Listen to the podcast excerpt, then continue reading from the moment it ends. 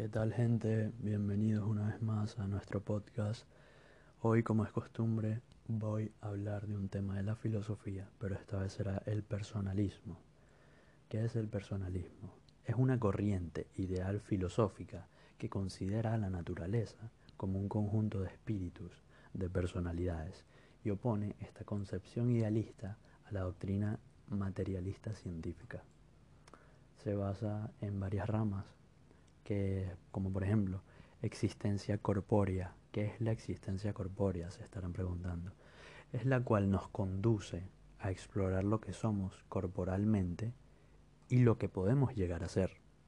Solo desde la certeza de que nuestro cuerpo es un don, de que hemos de cuidarlo para que resulte buen instrumento de nuestro ser total.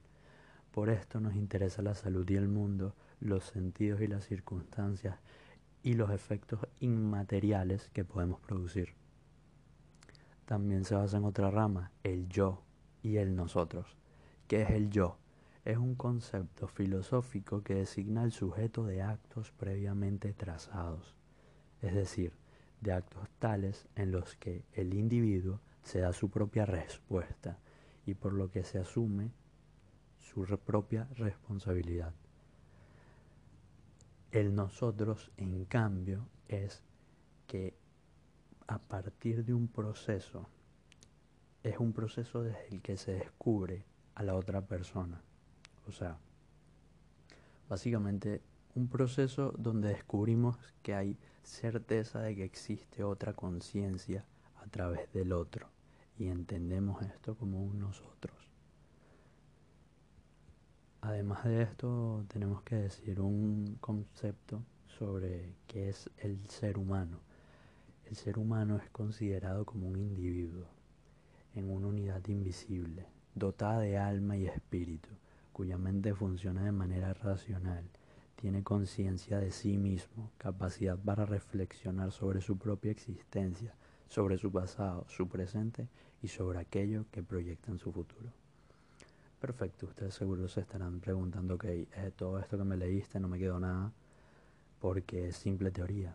Perfecto, vamos a llevarlo a una analogía, una película que seguramente todos hemos visto y si no la has visto no te preocupes, seguramente después de esto la vas a ver. Los fantasmas de Scrooge, una película navideña, la cual tiene una enseñanza y podemos asociarla a este tema de la filosofía, o por lo menos yo pude asociarla a este tema de la filosofía. ¿De qué trata esta película? Esta película es la historia de un señor, el cual es egoísta, malhumorado, adinerado, no tiene esposa ni hijos. O sea, básicamente piensa solo en sí mismo y es responsable de sí mismo. Justo quedémonos con esta parte del es responsable de sí mismo y piensa en sí mismo. Y lo llevamos a la teoría que hace un momento expliqué. Podemos percibir la parte del yo, ya que básicamente es responsable de él mismo piensa para él mismo. No le importan los demás. Todo esto lo podemos presenciar en gran parte del principio de la película. Seguimos. Los fantasmas que se hacen presentes en la película los logramos identificar como la existencia corpórea. Recuerdan los que les expliqué hace un momento también. ya que al momento de cada viaje los fantasmas les muestran al señor Scrooge el tipo de persona que es con los demás y el tipo de persona que puede lograr hacer. Le muestran lo odiado que es en su pueblo, lo odiado que es por sus allegados, simplemente por su manera de ser.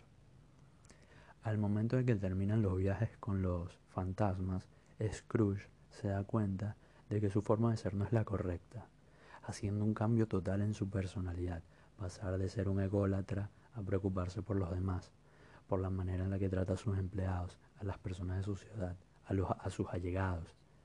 En este último tramo de la película podemos ver claramente el nosotros y la existencia corpórea de nuevo sale en la película.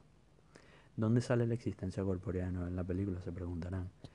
Pues sale en la parte, ya que además de que los fantasmas le muestran a Scrooge cómo él era y qué podría llegar a ser, yo consideré de que por más que los fantasmas le mostrasen todo esto, estaba en él cambiar.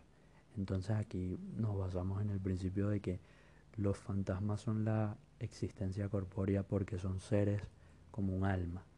Pero claro, Scrooge era humano y viajó con estos fantasmas en forma de alma.